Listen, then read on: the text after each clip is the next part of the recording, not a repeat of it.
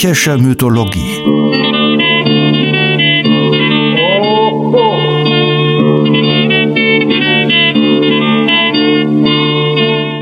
Helgas nützlicher Podcast.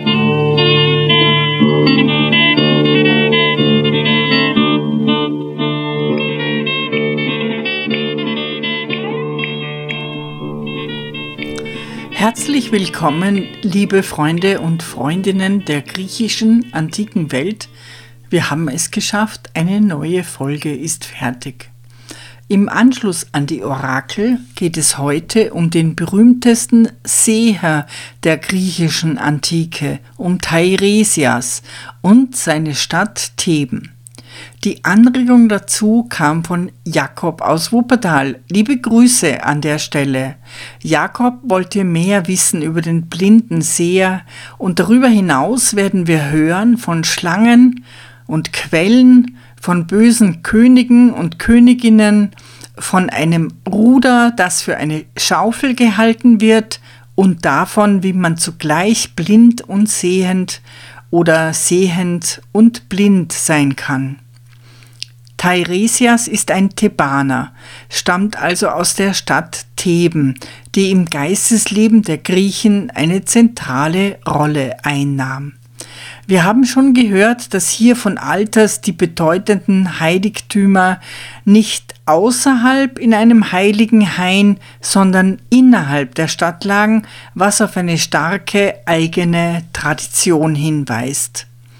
Theben ist seit der frühen Jungsteinzeit ununterbrochen besiedelt.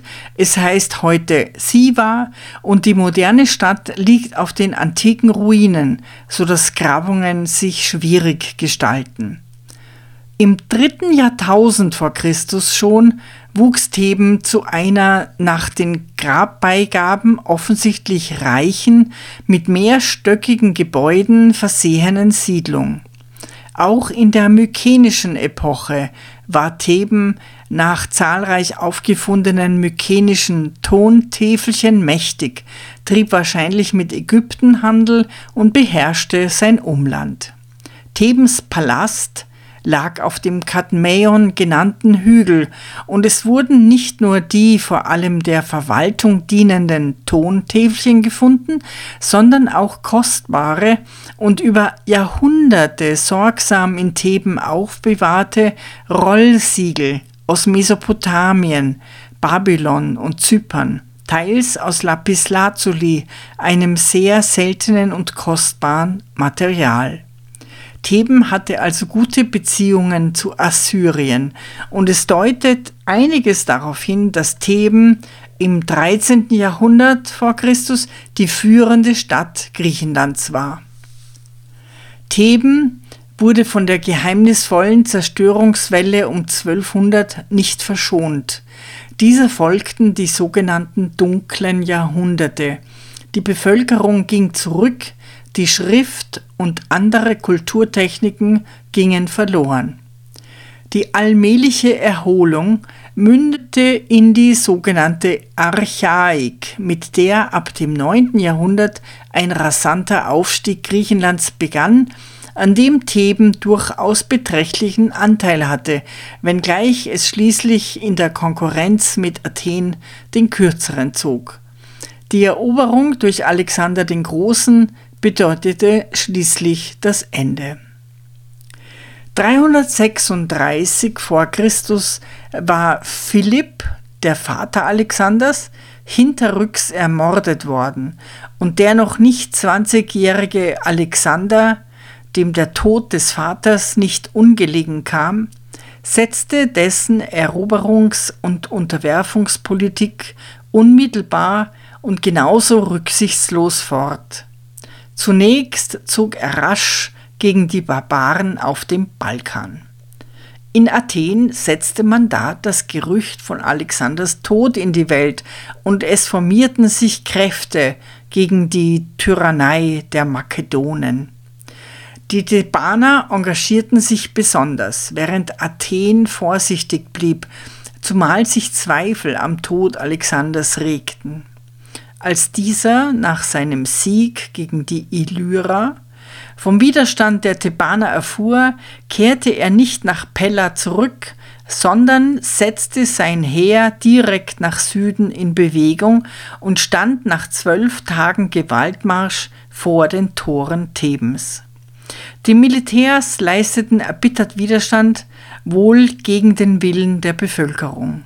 Alexander besetzte die Stadt und überließ ihr Schicksal der Beratung des Hellennenbundes.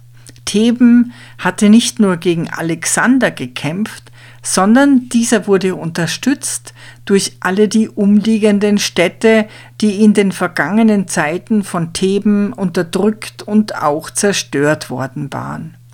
Zudem hatte Theben auch dadurch keinen guten Stand, da es immer wieder mit den Persern paktiert hatte. Die Vertreter des Bundes berieten also, und der Beschluss lautete, die Stadt sollte vollkommen zerstört und das fruchtbare Land zwischen den von Theben geknechteten Städten aufgeteilt werden. 6000 Thebaner waren bereits gefallen und die noch Lebenden sollten in die Sklaverei verkauft werden, ungefähr 30.000.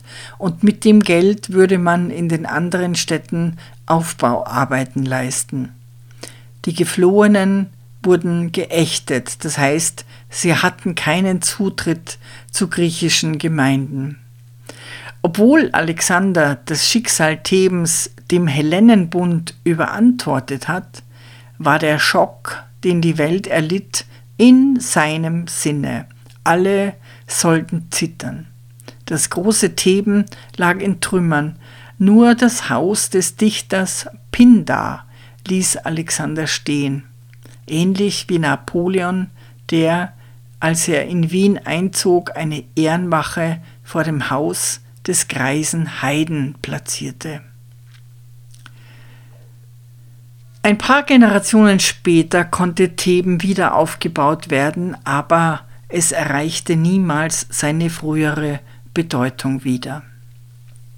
Soweit die Geschichte. Und jetzt zum Mythos. Der beginnt bei Zeus, genauer bei dessen Sexualwahn. Agenor, der phönizische König, hatte eine schöne Tochter und Zeus raubte sie. In tiefer Trauer schickte er seine Söhne aus, die interessanterweise von der Mutter begleitet wurden, um die Tochter zu finden und wiederzubringen. Auf ihrer abenteuerlichen Fahrt gründeten die Söhne Agenors verschiedene phönizische Kolonien und brachten den Griechen das Alphabet. Tatsächlich wird vermutet, dass das griechische Alphabet auf dem phönizischen beruht. Die Tochter aber wurde nicht gefunden, die Mutter starb und zwei der Söhne kehrten unverrichteter Dinge nach Hause zurück. Der dritte aber, Kadmos, begab sich zum Orakel nach Delphi, um göttlichen Rat einzuholen. Und dieser Rat lautete, die Suche nach der Schwester aufzugeben, hingegen aber nach einer Kuh Ausschau zu halten, deren Fell weiß gezeichnet sei. Dieser Kuh solle er folgen und wo sie sich lagere, dort solle er eine Stadt gründen. Er fand die Kuh und diese legte sich auch in der Nähe eines Wassers nieder, also gerade recht für eine Stadtgründung. Allerdings wurde die schöne Quelle von einem wilden Drachen bewohnt.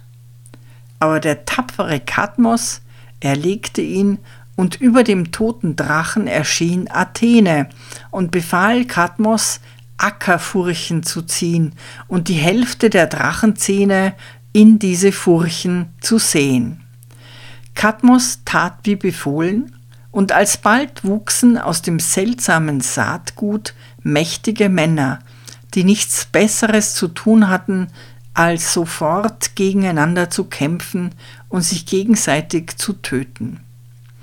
Die fünf, die bei dem Blutbad siegreich und übrig blieben, das waren die fünf sogenannten Sparten, neben Kadmos die Urväter der thebanischen Geschlechter. Kadmos errichtete nun mit Hilfe der Sparten die Stadt, die er gründen sollte, die hieß zunächst Kadmeia und später Theben. Teiresias ist einer der berühmtesten Thebaner. Seine Mutter war Chariklo, eine zarte Nymphe, die mit Athene gut Freund war. Und zum Geliebten nahm diese Nymphe sich den schönen Eueres, einen sanften Schafhirten, der von Udaios abstammte.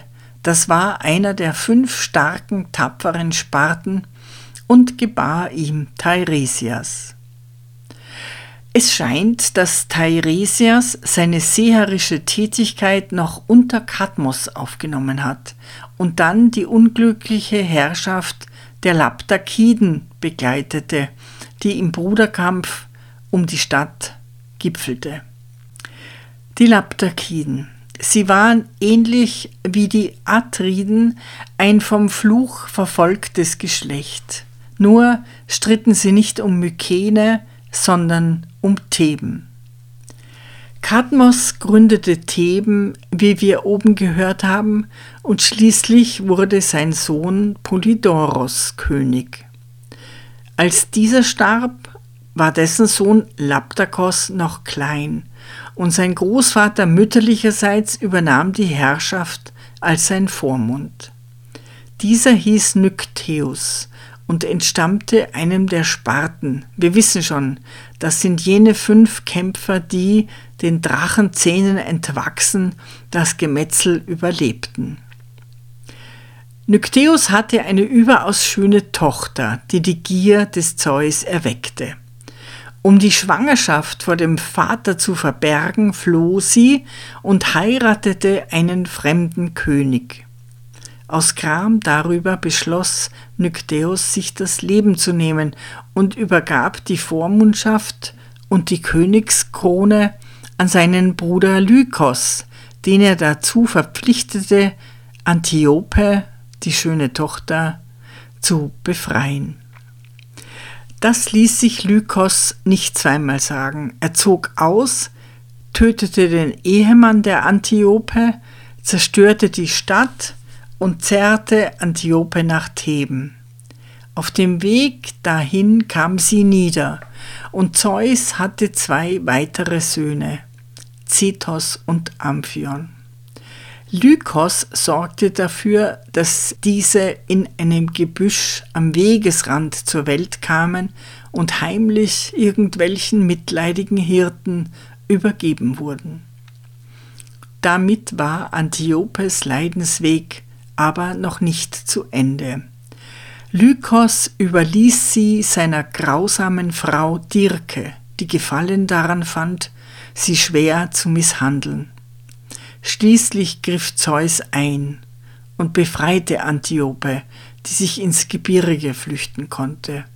Dort trifft sie auf ihre Söhne, die sie mit Hilfe der Hirten schließlich als ihre Mutter erkennen. Dirke fordert die Auslieferung ihres Opfers. Sie will sie, gebunden an einen wilden Stier, zu Tode schleifen lassen.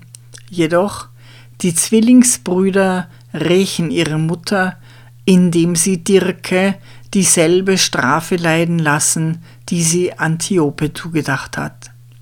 Dirke stirbt, gebunden an die Hörner eines Stiers, eine in der Malerei und Skulptur häufig wiedergegebene Szene. Zitos und Amphion sammelten ein Heer und zogen gegen Theben töteten ihren Onkel Lykos und wurden nun selbst Könige. Die Mutter war gerecht.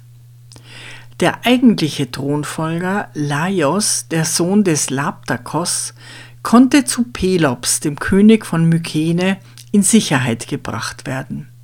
Laios dankte dem Pelops die Gastfreundschaft aber schlecht.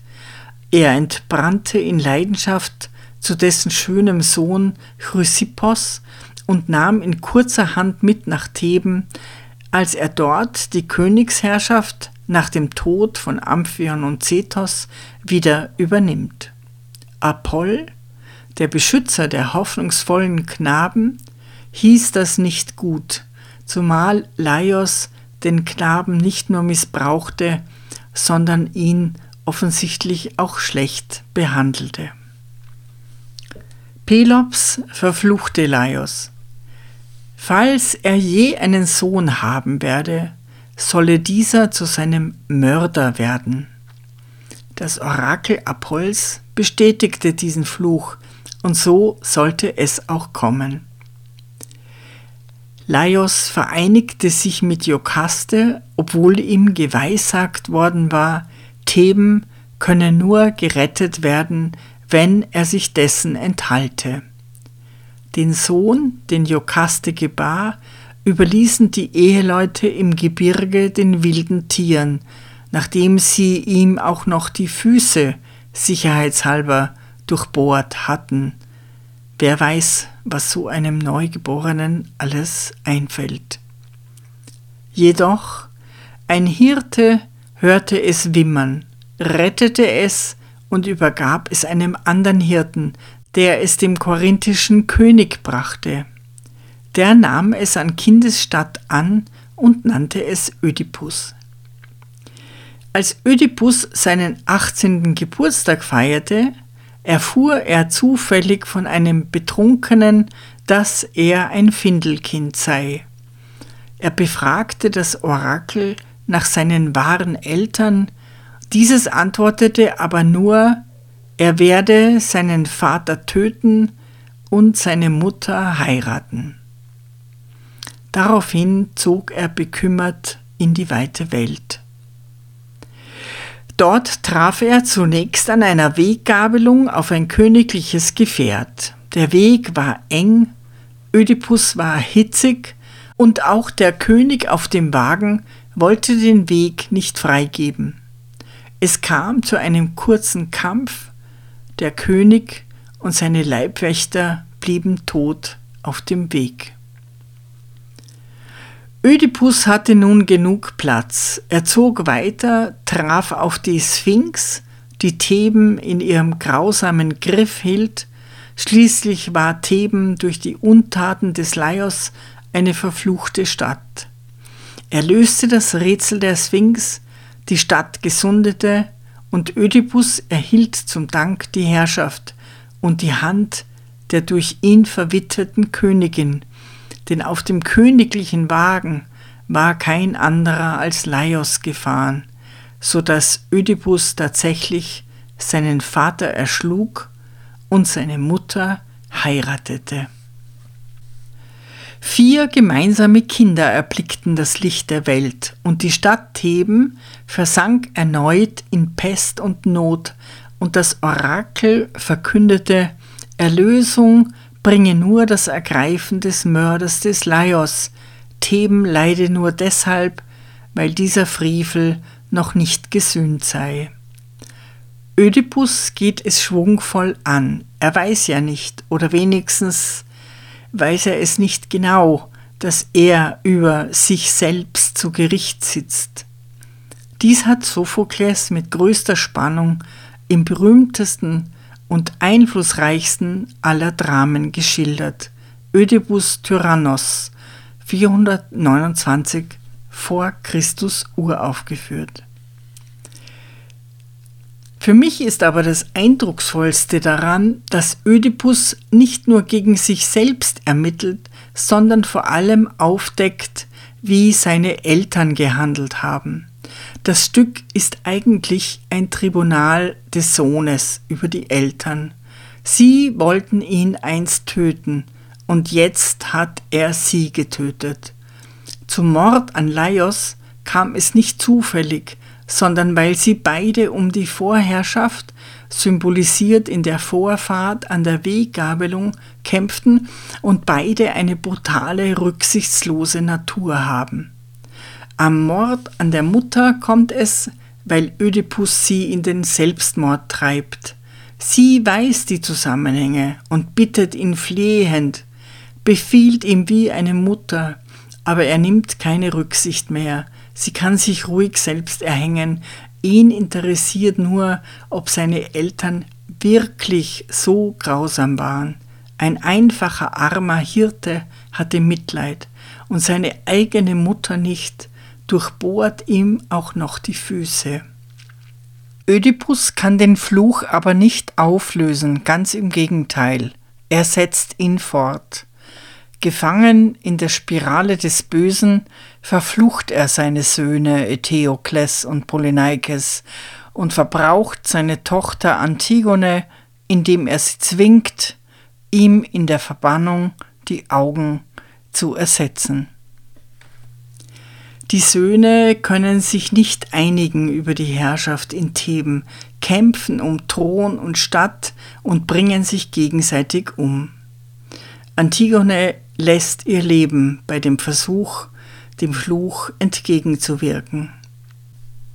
Der neue König Kreon argumentiert, Polyneikes dürfe nicht geehrt und begraben werden, denn auch im Tode bleibe ein Feind ein Feind ganz im Stil von Ödipus, Laios und Lykos. Antigone hingegen will diese Hasslogik durchbrechen und erwidert Nicht um zu hassen, nur um zu lieben lebe ich. So sagt sie bei Sophokles in seinem ergreifenden Drama Antigone, aufgeführt 442 v. Chr.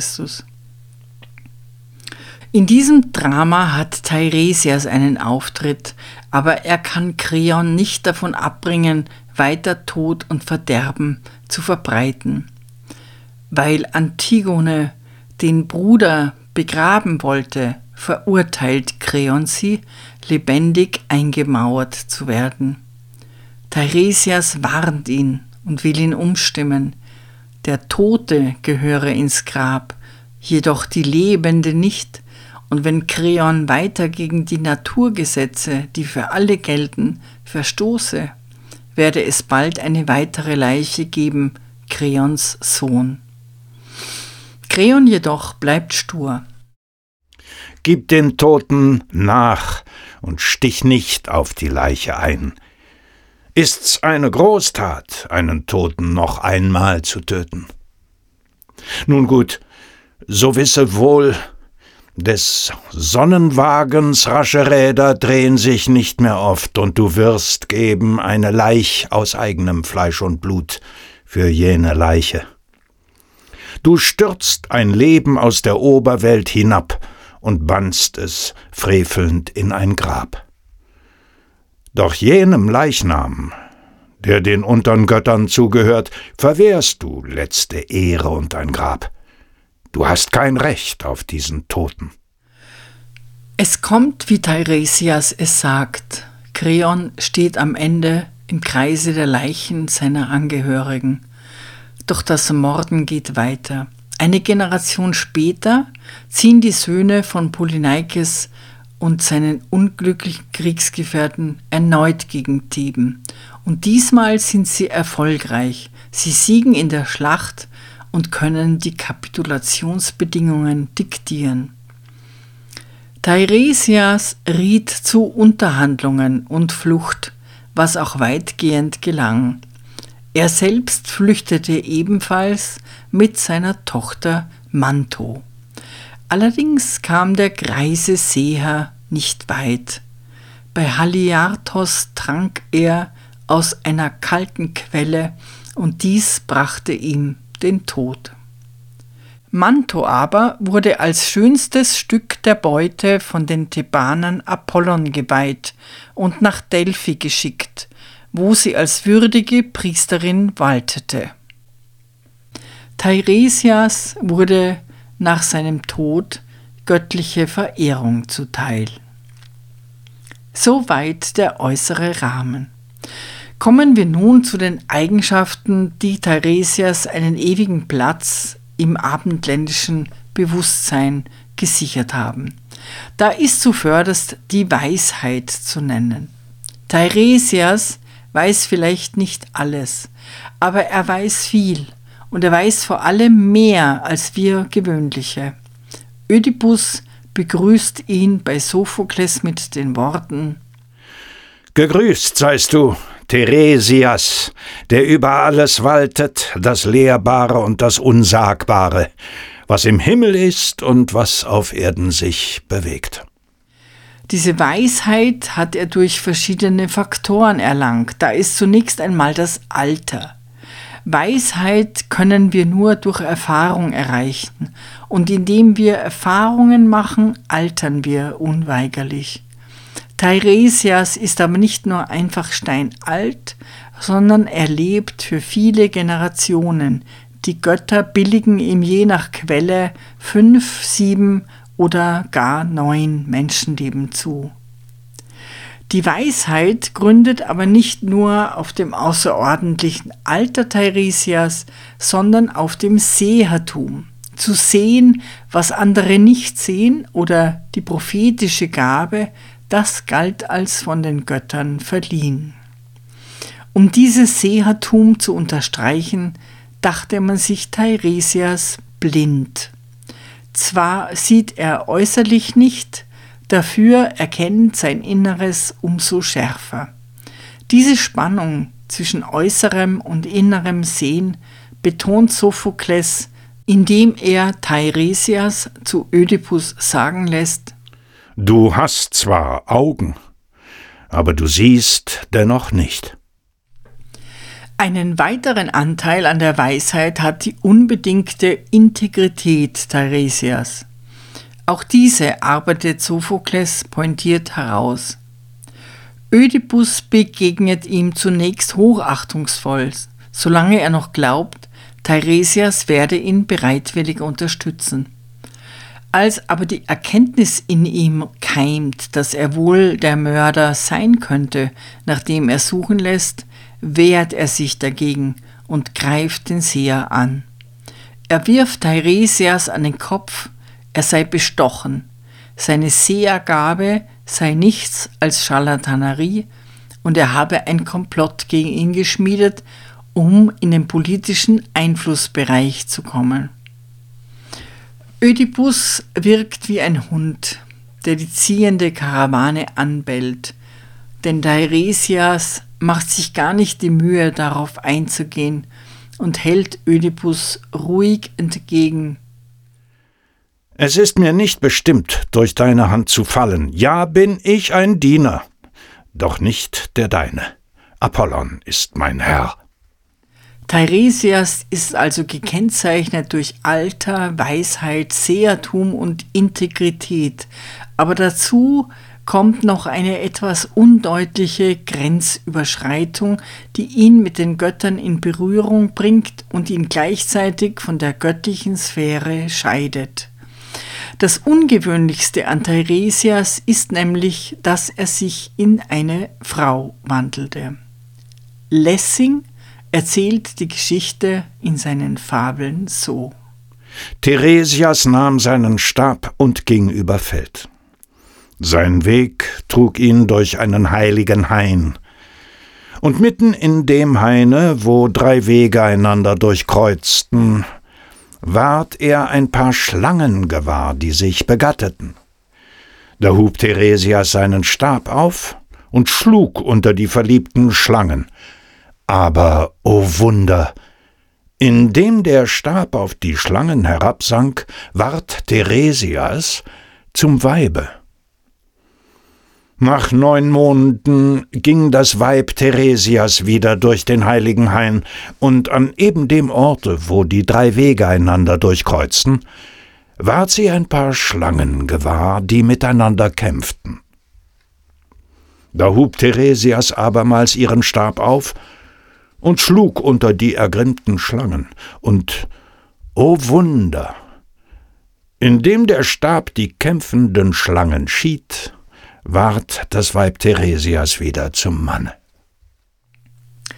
Diese Geschichte ist und bleibt seltsam, wenngleich Schlangen als Zaubertiere gelten und Schlangen auch mit der Weisheit zu tun hatten. Es wird erzählt, dass Schlangen die Ohren so reinigen können, dass man die Sprache der Vögel versteht. Es wird aber auch erzählt, dass Teiresias unabsichtlich Athena völlig nackt beim Baden erblickte. Sie nahm ihm aber nicht das Leben wie Artemis dem Aktäon, sondern berührte mit den Fingerspitzen seine Augen, die sich daraufhin für immer schlossen. Die Mutter des Teiresias, die Nymphe Chariklo, fand diese Strafe zu hart und bat die Freundin, ihm das Sehvermögen wiederzugeben. Dazu sah Athene sich aber nicht in der Lage. Sie schenkte Teiresias aber langes Leben, die Gabe des Weissagens und einen Stab, der ihn stützte und ihn führte, als würde er sehen. Dieser Stab begleitete Teiresias noch in der Welt der Toten. Offensichtlich geht es um eine erotisch konnotierte Normverletzung, sowohl beim Anblick der nackten Göttin als auch beim Anblick der sich paarenden Schlangen, notwendig insofern, als sie eine Erweiterung des Bewusstseins für Theresias andeutet, die ihn zum Seher macht, allerdings zu einem hohen Preis. Er muss die Bestrafung mit Blindheit in Kauf nehmen. Eine Geschlechtsumwandlung kennt der griechische Mythos noch einmal, und zwar mit der Geschichte der schönen Kainis, der Poseidon übel mitspielte. Ovid lässt sie vom alten Nestor in fröhlicher Runde erzählen. Obwohl ich vom stumpfenden Alter behindert schon gar manches vergaß, was während der Jugend ich schaute, Mehr doch bleibt mir getreu im Gedächtnis. Wenn je das Leben einen zum Zeugen gemacht hat vielfältiger Taten, bin ich's. Verlebt sind zwei Jahrhunderte mir, nun leb ich das dritte, das Alter. Lieblich und anmutreich war Kainis, des Elatos Tochter, schön wie keine der Frauen in Thessalien, und in den nahen Städten. Den deinigen auch, du warst Achilleus, ihr Landsmann. Eitel ersehnt und begehrt vom Wunsch gar vieler Bewerber, Peleus auch wohl hätte gestrebt nach dem bräutlichen Lager, doch schon war er vermählt mit deiner unsterblichen Mutter. Dennoch, keines mochte zu keiner Verbindung sich geben. Einst, als sie wandelt am einsamen Strande, litt sie Gewalt vom Gotte der Flut von Poseidon. So ging das Gerede. Wie als erster die Lust des Umarmens Poseidon genossen, sprach er Es sei dein Wunsch vor jeglicher Weigerung sicher, wähle denn, was du begehrst. So wusste dasselbe Gerede. Keines versetzt, mich lässt das Erlittene großes Begehren, das ich für immer bewahrt davor. Gib, dass ich kein Weib sei, alles gewährst du mir dann. Und siehe, mit tieferem Tone sprach sie den Schluss, und es könnte als männliche gelten die Stimme, so wie sie war. Denn Gewährt schon hatte der Herrscher des Schwarzen Meeres den Wunsch und verliehen dazu, dass nimmer ein Angriff konnte verwunden den Mann, noch je ihn fällen ein Eisen. Zurück zu Teiresias. Es ist von zwei Söhnen und drei Töchtern die Rede, die Mutter ist unbekannt und mindestens eine, nämlich Manto, habe er als Frau geboren. Er kannte sich also tatsächlich aus und war in der Lage, objektiv zu entscheiden, wenn es um Erfahrungen von Mann und Frau geht, die das jeweils andere Geschlecht ja nie machen können. Es wird erzählt, dass einst Hera und Zeus sich zankten, ob Mann oder Frau beim Geschlechtsakt mehr Vergnügen hätten. Da sie sich nicht einigen konnten, beschlossen sie, Teiresias als Schiedsrichter einzusetzen. Der musste es ja wissen, und er gab auch eine Antwort, die an mathematischer Genauigkeit nichts zu wünschen übrig ließ. Hesiod erzählt. Ihn befragten Hera und Zeus, die einen Streit darüber hatten, ob die Frauen oder die Männer in der Liebesvereinigung den größeren Genuss empfänden. Theresias antwortete, von den neunzehn Teilen, die es an Lust in der Liebesvereinigung gäbe, würden die Männer neun genießen, die Frauen aber zehn. Deshalb blendete ihn Hera. Zeus aber verlieh ihm die Gabe der Weissagung. Da hatte ja noch Athene mehr Grund, den armen Teiresias zu blenden. Warum war Hera denn so wütend? Jedenfalls eine sehr interessante Erzählung, denn bei der Mehrzahl der sexuellen Begegnungen im Mythos besteht ja kein Zweifel, dass der Mann 19 von 19 Teilen der Lust für sich reklamiert. Siehe oben die Geschichte der armen Kainis, die wenigstens einmal benennt, wie es für die Frauen aussieht. Da können wir Teiresias nur beglückwünschen, dass er in seiner kurzen Zeit als Frau offensichtlich grandiose Liebhaber gefunden hat. Wir sehen, Theresias hatte Kontakt mit den Göttern, war sowohl Mann als auch Frau, kannte Vergangenheit und Zukunft und hatte Teil am Leben und am Tod. Er vermittelte also, das war seine Rolle. Wir haben ja schon gehört, dass es die Aufgabe der Orakel und der Opfer war, eine Verbindung zwischen Mensch und Gott zu gewährleisten, und diese Vermittlerrolle wurde in der Gestalt des Teiresias noch intensiviert. Allerdings lassen ihn die Tragiker in den erhaltenen Dramen scheitern. Bei Antigone haben wir das schon gesehen. Betrachten wir die Begegnung Ödipus und Teiresias, in der Teiresias mit seiner Wahrheit ebenfalls nicht durchkommt. Ich weiß, ich bin ein Diener doch der deine nicht, ich diene nur Apoll. Du hast gehöhnt in mir den Blinden, daher sag ich dir, die Augen hast du, aber du siehst nicht. Das Haus, in dem du wohnst, mit wem zusammen siehst du nicht. Du weißt nicht, wessen Kind du bist, du weißt auch nicht, verfeindet bist du mit den Deinen, mit denen, die mit dir auf Erden leben und mit denen, die im Totenreich als Schatten sind. Und der Fluch, der doppelt stürmt auf dich, vom Vater und der Mutter, der jagt dich aus dem Land. Noch schaut das Licht dein Aug, doch sehen wird es dann nur schwarze Finsternis. Kein Hafen, den nicht füllen wird dein Schrein, und kein Gebirge, das nicht widerhallt von Schmerzenslaut. Das Ausmaß der Verbrechen ahnst du nicht. Es wird dir schlechter gehen als einem Menschen je zuvor. Ödipus will die Wahrheit nicht hören und wird erst am Ende des Tages erfahren, von dem Teiresias sagt, derselbe Tag zeugt und vernichtet dich, wie recht der von ihm schwer beleidigte Seher hatte, wenn sich herausstellt, dass sich für ihn alles wendet. Am Morgen noch ein König, am Abend ein Verbannter.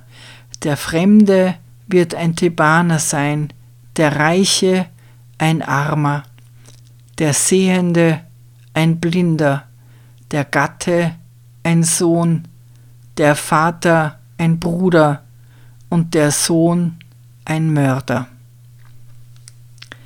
Teiresias scheitert in den klassischen Rahmen an seiner Vermittlerrolle. Die Kommunikation, die als Seher seine Domäne ist, scheitert auf der ganzen Linie. Und so klagt er bei Sophokles kaum, dass er auf der Bühne sichtbar geworden ist. Wehe, wehe, wie furchtbar ist das Wissen dem, dem das Wissen nichts nützt. Aus einem berühmten Epos über die Sea aus dem 6. Jahrhundert sind leider nur ganz kleine Fragmente erhalten, darunter eine Klage des Teiresias, der wohl nicht sehr glücklich war mit den Gaben des Zeus. Vater Zeus, hättest du mir eine kürzere Lebenszeit gegeben und hättest du mir gewährt, dieselben Gedanken wie die sterblichen Menschen in meinem Geist zu kennen. Jetzt hast du mich kaum belohnt, denn du hast bestimmt, ich habe eine lange Lebenszeit und lebe sieben Generationen sterblicher Menschen. Zeus hatte ihm aber nicht nur die Gabe der Prophetie und ein langes Leben verliehen, sondern auch das Vorrecht, selbst im Hades das Bewusstsein zu behalten, also nicht vollkommen zu einem körperlosen Schatten zu werden. So wanderte er auch im Totenreich an seinem Stab, der den Weg von selbst findet, wissend unter den Schatten einher. Eines Tages aber wird er gerufen. Odysseus verlangt nach seinem Rat. Wir haben in der Folge über die Heiligtümer in Epirus gehört, wie Kirke Odysseus geraten hat, Teiresias zu befragen, wie er eine glückliche Heimreise bewerkstelligen könne. Und trotz seiner großen Angst unternimmt Odysseus das Wagnis, segelt ans Ende der Welt, findet den Eingang zur Unterwelt opfert die Tiere, wie Kirke ihm angeraten, und vom Blutdampf angelockt erscheinen tatsächlich die Toten. Das gezückte Schwert Odysseus symbolisiert dabei die unüberschreitbare Grenze zwischen Tod und Leben. Jetzo kam des alten Thebaners Theresias Seele, haltend den goldenen Stab. Er kannte mich gleich und begann so Warum verließest du doch das Licht der Sonne, du Armer, und kamst hier, die Toten zu schauen und den Ort des Entsetzens? Aber weiche zurück und wende das Schwert von der Grube, dass ich trinke vom Blut und dir dein Schicksal verkünde. Also sprach er. Ich wich und steckte das silberbeschlagene Schwert in die Scheid, und sobald er des schwarzen Blutes getrunken, da begann er und sprach der hocherleuchtete Seher. Glückliche Heimfahrt suchst du, o weit berühmter Odysseus. Aber sie wird dir ein Gott schwer machen, denn nimmer entrinnen wirst du dem Erderschütterer. Er trägt dir heimlichen Groll nach, zürnend, weil du den Sohn des Augenlichtes beraubt hast. Wenn du jetzo den Schrecken des dunklen Meeres entfliehend mit dem rüstigen Schiff an der Insel Trinakia landest, findest du weidende Rinder und feiste Schafe, heilig dem Sonnengotte, der alles siehet und höret. Wenn ihr diese verschonet, könnet ihr einst gen Ithaka kommen, aber verletzet ihr sie, alsdann weissag ich Verderben deinem Schiff und deinen Freunden. Und wenn du selber entrinnest, wirst du doch spät unglücklich und ohne Gefährten zur Heimat kommen, auf fremdem Schiff und Elend finden im Hause übermütige Männer, die deine Habe verschlingen und dein göttliches Weib mit Brautgeschenken umwerben aber kommen wirst du und strafen den Trotz der Verräter. Teiresias ist auch im Totenreich kein anderer geworden. Unermüdlich tritt er für das Recht ein und stellt die Konsequenz des Unrechttuns vor Augen. Und wie gewohnt mit wenig Erfolg. Denn der Fortgang der Odyssee wird beweisen, dass die Gefährten des Odysseus natürlich nicht widerstehen können, sich an den fetten Rindern und Schafen des Sonnengottes gütlich zu tun. Wie die Laptakiden nicht auf den vorausblickenden Teiresias gehört haben und sich ins Unglück stürzten, so lassen sich auch die Schiffskameraden des Odysseus nicht belehren. Tatsächlich werden alle umkommen, und nur Odysseus wird als einziger die Heimat erreichen auf fremdem Schiff und es wird noch lange dauern.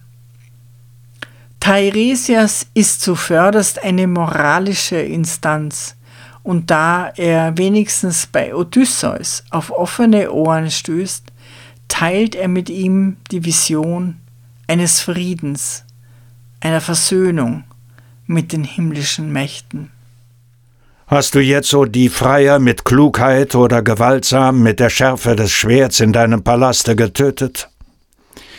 Siehe, dann nimm in die Hand ein geglättetes Ruder und gehe fort in die Welt, bis du kommst zu Menschen, welche das Meer nicht kennen und keine Speise gewürzt mit Salze genießen, welchen auch Kenntnis fehlt von rotgeschnäbelten Schiffen und von geglätterten Rudern, den Flügeln der eilenden Schiffe. Wenn ein Wanderer einst, der dir in der Fremde begegnet, sagt, Du tragst eine Schaufel auf deiner rüstigen Schulter, siehe, dann steck in die Erde das schön geglättete Ruder. Bringe stattliche Opfer dem Meerbeherrscher Poseidon, einen Widder und Stier und einen mutigen Eber. Und nun kehre zurück und opfere heilige Gaben allen unsterblichen Göttern. Zuletzt wird kommen der Tod und dich vom hohen, behaglichen Alter aufgelöseten sanft hinnehmen, wann ringsum die Völker froh und glücklich sind. Nun hab ich dein Schicksal verkündet.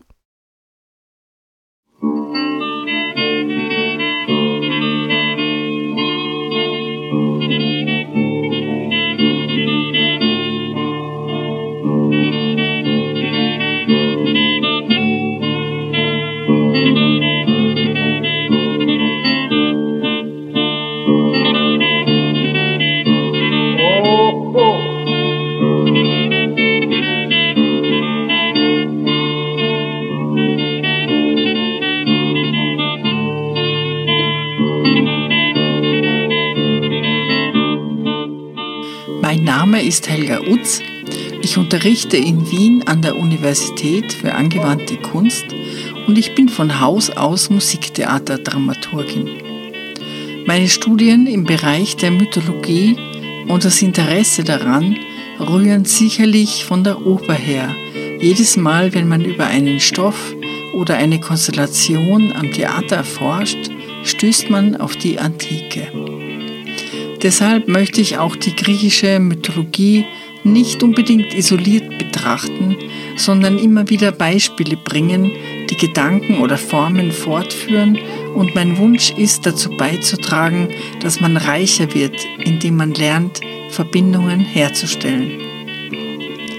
Die Musik stammt von Kostas Bezos, geboren 1905 in einem kleinen Dorf in der Nähe von Korinth einem politischen Journalisten, Cartoonisten und begnadeten Musiker. Bezos starb 1943 unter der deutschen Besatzung an Tuberkulose. Die Aufnahme von Kostas Bezos und seiner Gruppe entstand 1930 für Schellack in Athen. Ich bedanke mich bei Art Feder in Darmstadt, der die Texte so schön einspricht und bei Patrick Bischei und Michael Erhardt, die ihn aufnehmen, sowie bei Jörg Behrens in Hamburg, der unseren Podcast daraus herstellt. Ich freue mich, wenn ihr unseren Podcast abonniert und weiterempfehlt und wir uns bald wieder hören. Eure Helga Utz.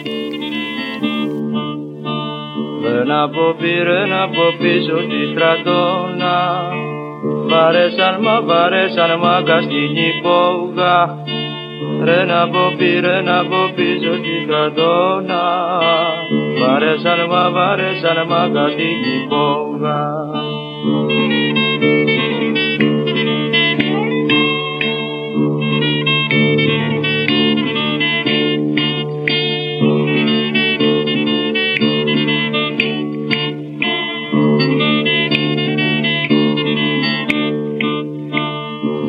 Ένας μπαμπαίνει ένας μπάτσος με το κουπιό και ρίχνει μου και ρίχνει μου σμούλα στο ρούχο. Μπαίνει ένας μπαμπαίνει ένας μπάτσος με το κουπιό και ρίχνει μου και ρίχνει μου σμούλα στο ρούχο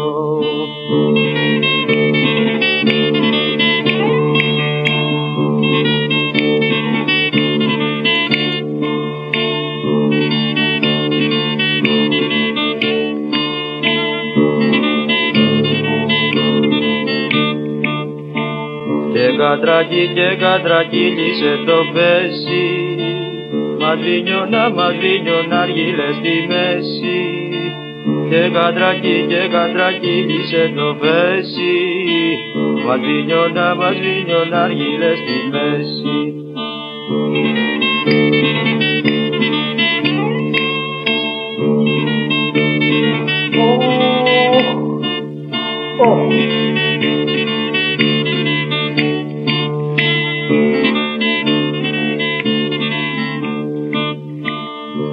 νανά και το νανάβι Κυριακούλα. Ρε που τα γύρα και τσιγάριες στη ζούλα. Και το νανά και το νανάβι Κυριακούλα. Ρε που τα γύρα και τσιγάριες στη ζούλα.